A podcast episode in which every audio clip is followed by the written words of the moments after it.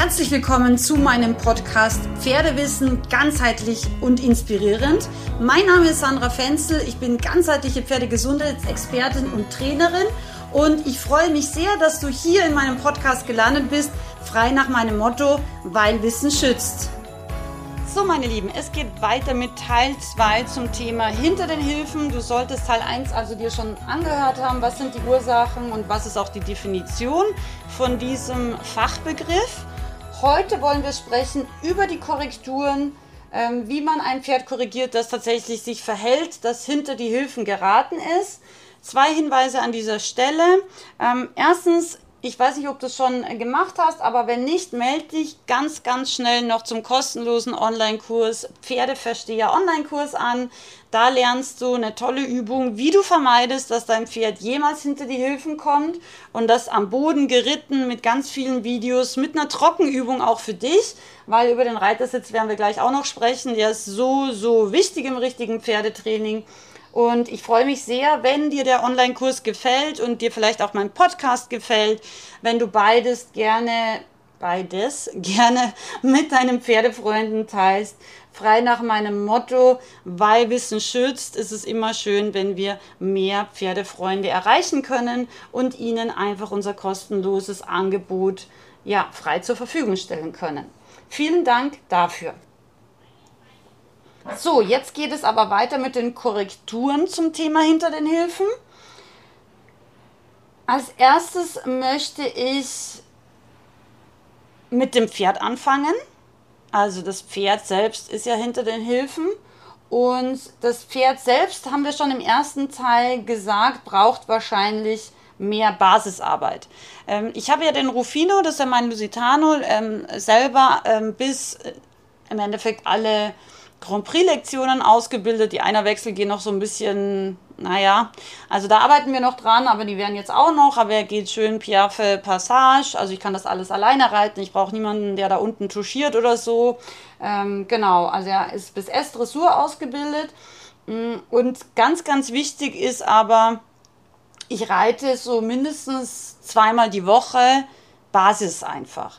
Weil tatsächlich selbst wenn du jetzt ein Pferd hast, was noch nicht ganz so weit ausgebildet ist, es ist so wichtig, dass wir immer wieder die Basisarbeit auch in den Fokus stellen. Weil die Basisarbeit macht wirklich, dass das Pferd auch langfristig ja, Freude an der Arbeit hat, aber auch eben wirklich diese Durchlässigkeit und Losgelassenheit hat. Das heißt, zweimal die Woche mache ich vielleicht ganz am Ende von der Arbeit noch eine Piaffe auf jeder Hand, aber ansonsten mache ich nur Basisarbeit und das ist genau das, was ich dir empfehlen würde, wenn du das Gefühl hast, dein Pferd steht hinter den Hilfen. Das heißt, Bevor ich reite, fange ich grundsätzlich immer beim Rufino jetzt mit Handarbeit am Boden an.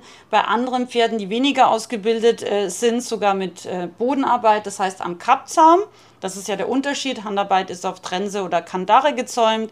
Bodenarbeit ist normalerweise auf Kappzaum, also klassisch barock auf Kappzaum, was ich auch immer empfehlen würde.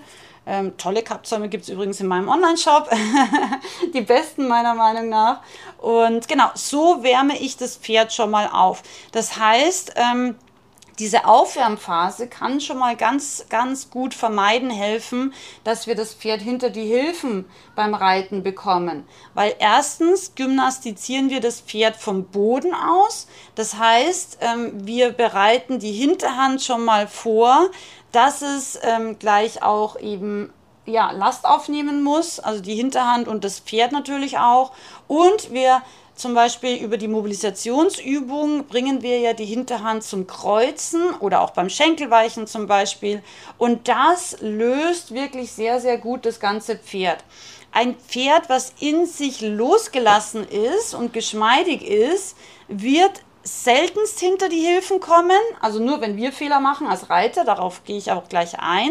Also das heißt, wenn wir jetzt am, am Boden das Pferd mit Schenkelweichen zum Beispiel aufwärmen, dann ist das Pferd schon mal super gut vorbereitet. Ähm, es gibt natürlich viele andere Übungen auch, zum Beispiel rückwärts richten können wir machen ähm, oder auch ähm, geführte Schritt-Tempi-Unterschiede. Auch das ähm, kann das Pferd schon wirklich sehr, sehr gut vorbereiten, in seiner Wirbelsäule eben beweglich machen, in seinem Becken beweglicher machen und damit eben, bevor wir überhaupt im Sattel sind, schon mal ja, dem Problem hinter den Hilfen entgegenwirken. Das heißt, diese Arbeit am Boden ist schon mal ein ganz wichtiger Punkt, um dieses Problem zu vermeiden. Der nächste Punkt, und das würde ich auch immer empfehlen, wie gesagt, zweimal die Woche, ähm, nimm dir gerne dafür Zeit, egal in welcher Ausbildungsklasse dein Pferd ist, ist wirklich ganz intensives Reiten von Übergängen. Wenn du jetzt ein Jungpferd hast, dann sind die Übergänge vielleicht Schritt, Halt, in erster Linie. Wenn du jetzt ein etwas weiter fortgeschrittenes Pferd hast, machst du vielleicht Schritt, Trab, Trab, Schritt, Trab, Halt, also ganze Parade, ganze Parade, Trab, ja, und variierst da. Und dann mit noch mehr fortgeschrittenem Pferd nimmst du einfach den Galopp dazu. Und da gibt es ja 1000 Möglichkeiten. Du kannst Galopp, Halt, Trab, Trab, Halt rückwärts, rückwärts, Galopp, Galopp, Schritt, Schritt, Galopp. Und das Wichtige an dieser Arbeit ist, du kannst es natürlich dann auch kombinieren in der Bahn, am ganz, also am, auf der ganzen Bahn, also am ersten Hufschlag, am zweiten Hufschlag. Du kannst die Diagonale zur Verfügung nehmen. Du kannst aber auch wunderbar das am Zirkel üben. Also gerade am Zirkel finde ich, merkt man auch ganz schön, wenn das Pferd noch schief ist, ja, weil es eben oft eben in im Inneren der Bahn seine Schiefe deutlich mehr zeigt. Ich mache zum Beispiel auch ganz bewusst Zirkel oder große Tour, wie wir Österreicher sagen, ähm, gerne so am zweiten oder dritten Hufschlag. Das heißt, ich mache den Zirkel bewusst nicht FN-mäßig, sondern mache den kleiner, um einfach wirklich auch eine gewisse Distanz zur Bande zu haben. Je mehr Distanz zur Bande wir haben, desto weniger wird sich das Pferd an der Bande orientieren.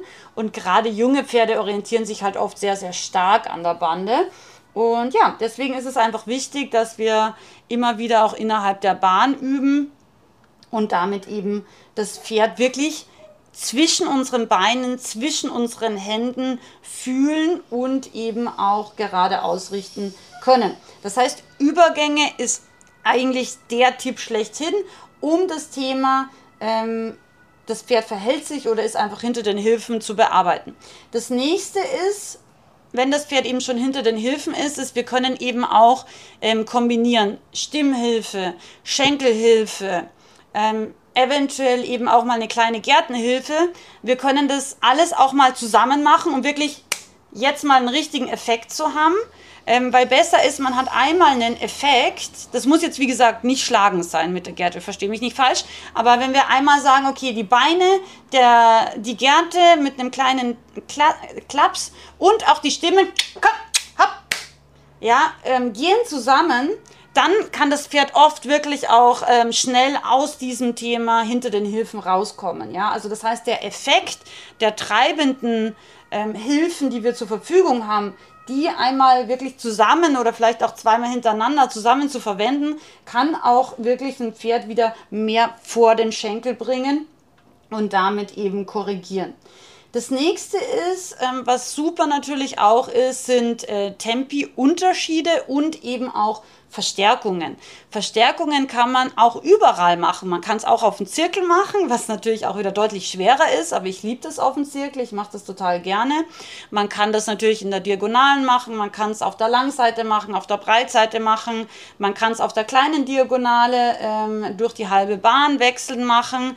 Und gut ist halt, wenn wir das immer wieder abfragen, dass wir einfach immer wieder die Aufmerksamkeit des Pferdes ähm, zu uns holen und damit auch den Gehorsam der Reiterhilfen zu uns holen und das Pferd auch immer wieder überrascht ist. Also dass es eben nicht weiß, okay, die Verstärkungen gibt es nur auf der Diagonalen, sondern nee, eine Verstärkung kann auch auf der Breitseite passieren. Und eine Verstärkung kann eben auch wirklich nur drei Tritte im Trab sein und dann gleich wieder Übergang zu Schul- oder Arbeitstrab. Ja?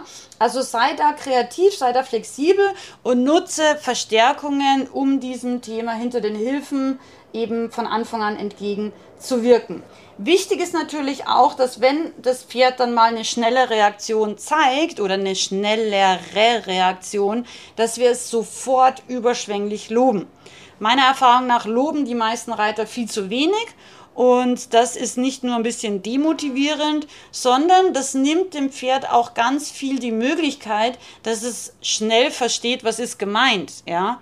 Viele Pferde wollen uns ja wirklich gefallen. Und wenn wir dann aber nie sagen, das war gut, das war besser, dann wird das Pferd natürlich auch viel, viel schwerer lernen. Genau.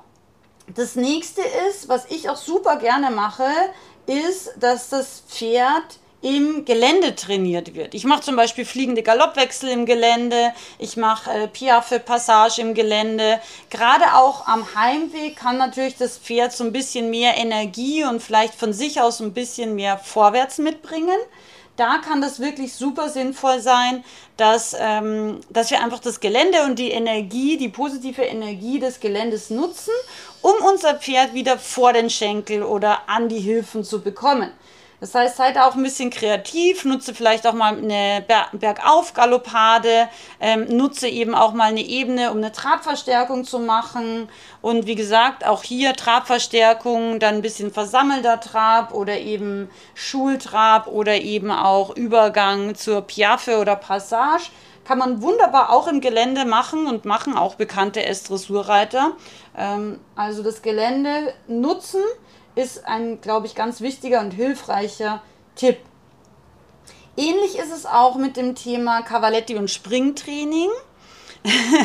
ich weiß noch genau, wie ich mit dem Rufino Reitabzeichen 3 gemacht habe. Ähm, das ist A2 Sterne Parcours im Springen und L2 Sterne, glaube ich. Ich weiß jetzt gar nicht mehr, L2 Sterne Dressur. Ähm, ich war die Einzige, die, ähm, die mit einem Dressurpferd den Springparcours gemacht hat. Äh, wobei er wirklich auch mittlerweile gut springt und super gerne springt, aber es war so lustig, weil am Anfang war er wirklich auch etwas verhalten, das habe ich selber gemerkt, zwischen den Sprüngen und generell auch. Und dann hat der Springtrainer immer gemeint, so, oh nee, also klassisch halt so das Image vom Springtrainer für ich als Dressurreiter, wobei ich ja immer auch gesprungen bin und eigentlich auch nicht der klassische Dressurreiter bin, weil ich ja auch mit meinen Isländern und so weiter sowieso ein bisschen alternativer bin. Auf jeden Fall. Ähm, tatsächlich bin ich immer viel zu langsam angeritten und es hat alles insgesamt etwas verhalten gewirkt. Dann hat er die ersten zwei Tage dieser Springtrainer immer geschrien, der war aus Tschechien, ich werde es nie vergessen, so, du musst nach vorne reiten, du musst nach vorne reiten, ja, nicht so langsam, reit zu. Ja, und dann habe ich gedacht, so, ja gut, nach vorne reiten kann ich eigentlich schon. Und ab Tag drei habe ich dann mir fest vorgenommen. Ich meine, ich muss das auch erstmal so ein bisschen im Parcours, im Parcours und ich bin auch länger nicht äh, so viel gesprungen. Ähm, aber ab Tag 3 hatte ich dann selber schon ein bisschen mehr Sicherheit und der Rufino hatte ja auch ein bisschen mehr Sicherheit. Da wollte der Springtrainer aber mein Pferd schon ersetzen. und Tag 3 habe ich gedacht, nee, jetzt reite ich mal richtig nach vorne. Ich kann nämlich richtig schnell und der Rufino sowieso auch, ja. Also Tag 3, ich reite nach vorne, gebe einfach die Zügel freier, dass er auch wirklich so seinen Hals äh, strecken kann, dass er eben den Hals auch für den Sprung dann besser nutzen kann und habe einfach mich wirklich auf meine Schenkelhilfen und hab Stimme fokussiert. Gerte brauche ich ja beim Rufino kaum. Ähm, und auf jeden Fall bin ich dann zugeritten, so wie der Springtrainer das ja gesagt hat. So, Ab Tag 3 hat er immer nur mal geschrien, so, nicht so schnell, nicht so schnell, bremsen, bremsen. Und ich so, ja, wie jetzt? Zuerst war es irgendwie zu langsam, jetzt ist es wieder zu schnell. Dann haben wir zwei Tage also zu schnelles Reiten gehabt, äh, hat er auch immer geschrien mit mir. So, und dann kam es auf jeden Fall ähm, irgendwie Tag 6. Ähm, Im Endeffekt war er dann, also der Rufino ist ja von seiner Genetik her als Lusitano- und Stierkampfpferd und das merkt man auch in gewissen Bereichen. Ab Tag 6 hat er jeden Sprung wie ein Stier attackiert, wirklich. Also so krass. Weil ihm hat das total Spaß gemacht. Und dann hat er endlich auch mal eine Ausrede gehabt, wie er von alleine so richtig einfach Tempo machen kann, weil eigentlich ist er ja ein Pferd, was extrem temperamentvoll ist. Und da hat er dann irgendwie sich, glaube ich, gefühlt komplett wie in Freiheit am coolsten war. Äh, wir mussten ja natürlich Dressur auch üben, weil er ja beides gemacht hat. Und dann hat er, ich werde es nicht vergessen, bei der Dressurtrainerin hat er dann gleich diese kleinen weißen Bandenabsperrungen, die kennst du bestimmt aus so Dressurvierecken, so Turniervierecken halt, hat er auch gleich übersprungen.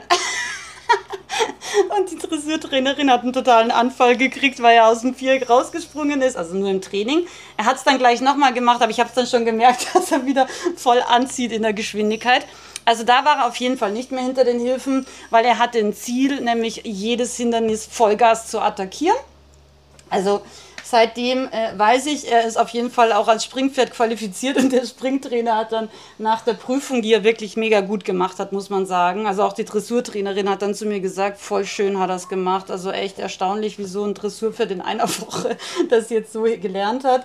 Ähm, ja, und der Springtrainer hat gemeint, mega, wir können dich sofort direkt ähm, zum Stilspringen anmelden, weil das funktioniert alles sehr, sehr gut und sieht auch gut aus. Im Endeffekt habe ich ihm nur die Richtung vorgegeben und er ist von alleine da mit Freude und Begeisterung drüber gesprungen. Aber das ist eben, warum Cavaletti und Springtraining und da eben auch Freispringtraining helfen kann.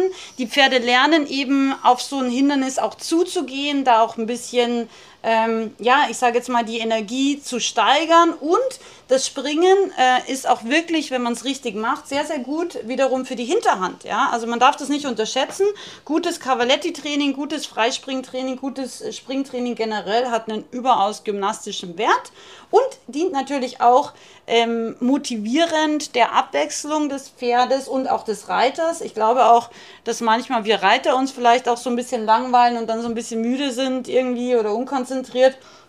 Und dadurch das Pferd einfach auch nicht diese Energie und äh, Brillanz einfach zeigen kann, die es einfach beim Training braucht, um an den Hilfen zu sein. Das heißt, Cavaletti-Training, Springtraining, alles, was dir da kreativ einfällt, super Sache. Genauso wie was mega ist, ist die Arbeit am Rind. Ja, also wenn man das für Rinder fair, sage ich jetzt mal, also rinderfreundlich macht. Die Rinder haben da auch Spaß dran. Also ich kenne etliche Rinder und Cebus sehr, sehr gut persönlich. Die finden das mega witzig, auch die Pferde so ein bisschen an der Nase rumzuführen.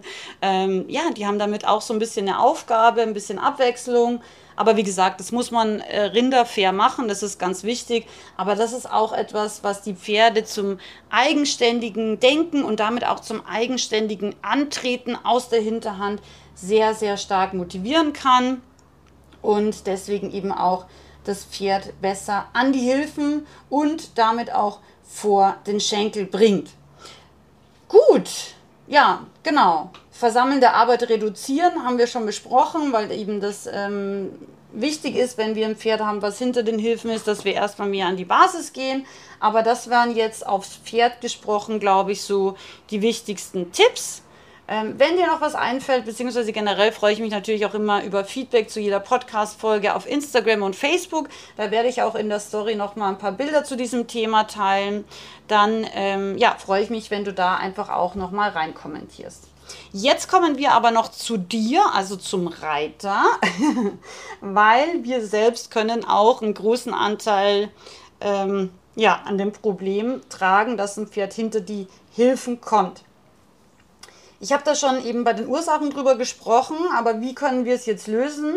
Ähm, das erste, was ich wirklich sehr, sehr empfehlen würde, und das empfehle ich auch immer in meinen Online-Kursen, ähm, unabhängig von Webinaren und so weiter, Facebook-Gruppe und so, ähm, Blickschulungen, die wir gemeinsam in den ganzen Online-Ausbildungen machen, ist es sehr, sehr wichtig, dass wir immer wieder auch mal eine gewisse Selbstkontrolle haben.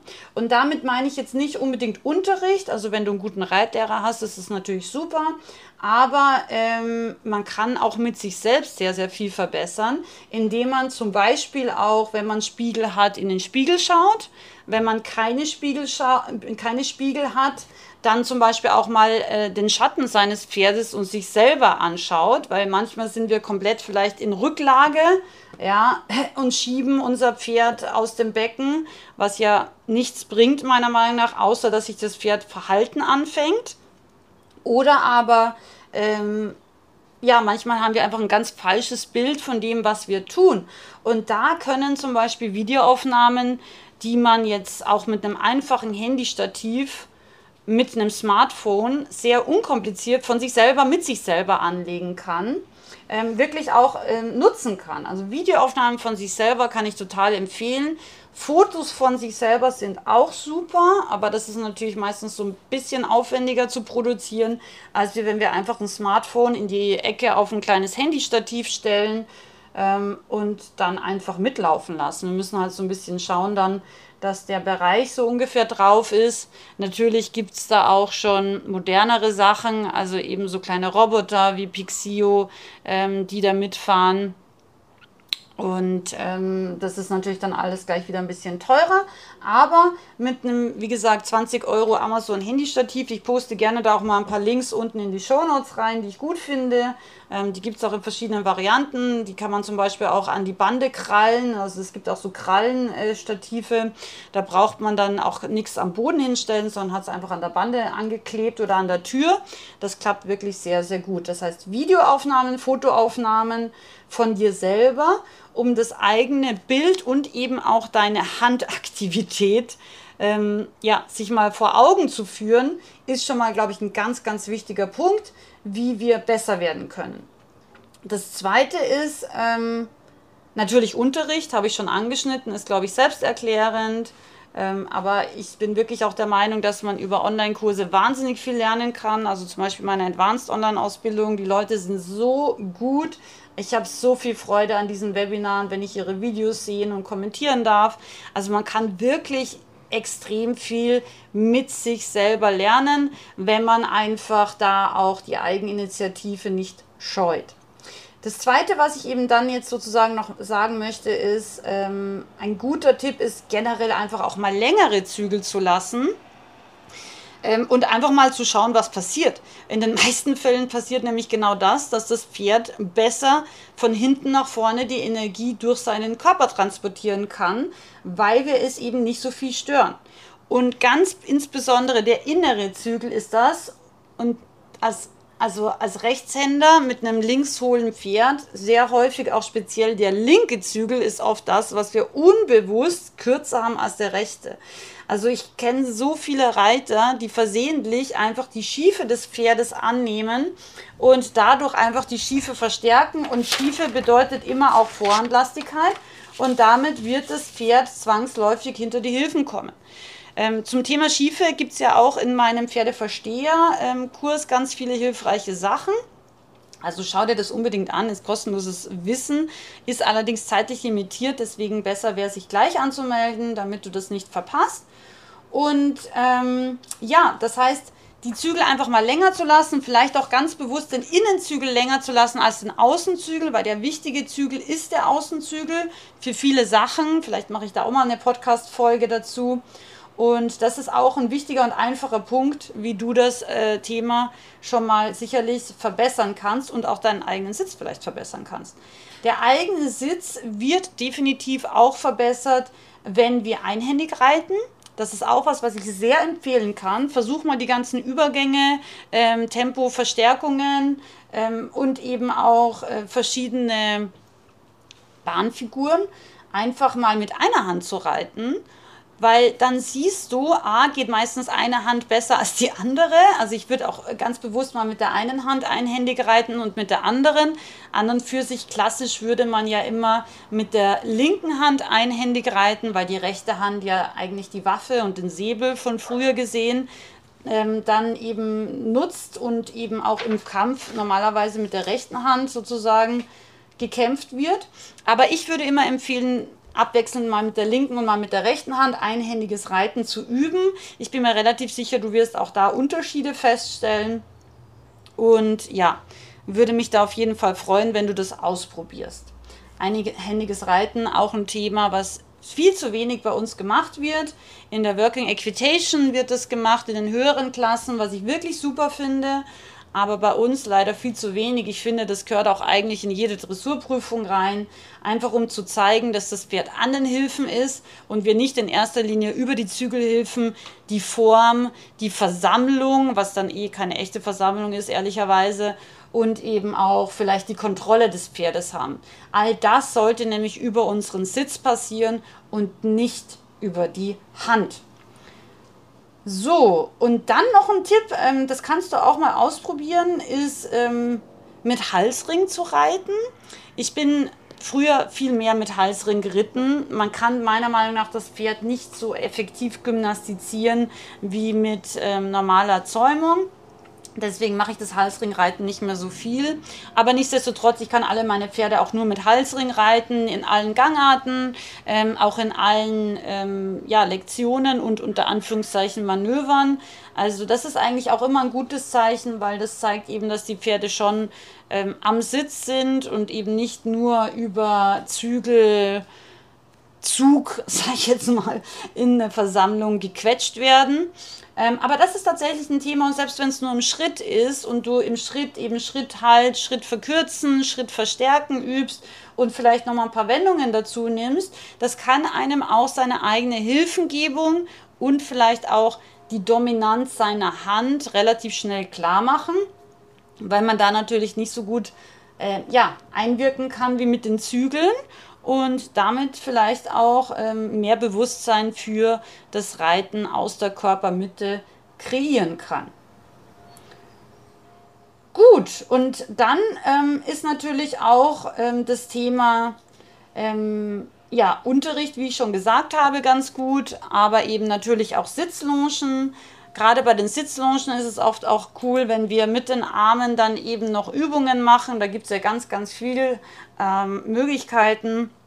Und auch das kann uns helfen, dass wir in erster Linie auf unseren Sitz fokussieren. Aber wie gesagt, manche Leute haben eigentlich einen guten Sitz, nutzen den nur leider viel zu wenig, weil sie eben so handorientiert und handfokussiert sind. Also diese Tipps, einfach Videoaufnahmen zu machen, sich seiner Hilfengebung selbst noch bewusster zu werden, vielleicht auch mal ein paar Trockenübungen zu machen. Auch das mache ich eigentlich in allen meinen Online-Kursen. Trockenübungen sind so wertvoll Einhändiges Reiten ist wirklich ein ganz super Tipp, finde ich. Einfach längere Zügel, weil auch mit längeren Zügeln sollten wir unser Pferd gut reiten können, wenn es reell ausgebildet ist. Die Zügel sind nicht das, was ein Pferd formen sollte oder kontrollieren sollte, sondern wir reiten unsere Pferde über den Sitz und bilden über den Sitz auch aus. Und wenn das so ist, dann können wir ganz bewusst auch die Zügel länger lassen. Das Pferd wird immer noch eine positive Selbsthaltung haben, weil es eben von hinten hinten nach vorne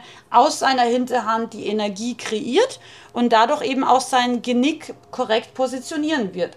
Also wie gesagt, ähm, einhändiges Reiten und längere Zügeln sind eigentlich wirklich so die wichtigsten ähm, Tipps meiner Meinung nach, äh, die wir jetzt wirklich konkret bei der Hilfengebung nutzen können, wenn wir das Problem bei einem Pferd hinter den Hilfen oder bei einem verhaltenen Pferd sind. Gut, ich hoffe, das war dir jetzt nicht zu theoretisch und du konntest da ähm, wirklich auch konkrete Ideen und Tipps mitnehmen. Ich würde mich mega freuen, wenn du das ausprobierst, wenn du das jetzt sozusagen einfach abarbeitest. Generell vielleicht, ähm, wenn du schon länger Abonnent meines Podcasts bist, würde ich mich auch sehr freuen, wenn du vielleicht so ein kleines Notizbuch anlegst, weil man vergisst dann doch oft wieder, was habe ich eigentlich in dieser Episode gehört. Man kann sich natürlich diese Episoden auch immer wieder mal anhören. Aber ich glaube, so ein bisschen mitzuschreiben ist auch eigentlich eine ganz coole Idee, damit man einfach immer wieder mal einfach eine Seite aufschlägt und dann sagt, ah ja, stimmt, heute mache ich mal ganz bewusst Basisprogramm, reit ganz viele Übergänge, fünf Übergänge auf einer Zirkelrunde, alle Gangarten, rückwärts noch dazwischen und ähm, genau, lob mein Pferd ganz doll, wenn es prompt und freudig auf meine Reiterhilfen reagiert. So soll es nämlich sein. Die Freude im Training ist mir persönlich ganz, ganz wichtig. Und ja, in diesem Sinne wünsche ich dir viel Spaß beim Umsetzen und ich freue mich auf alle, die ich in meinem kostenlosen Online-Pferdeversteher-Kurs sehen und kennenlernen darf. Ganz liebe Grüße und bis bald, deine Sandra.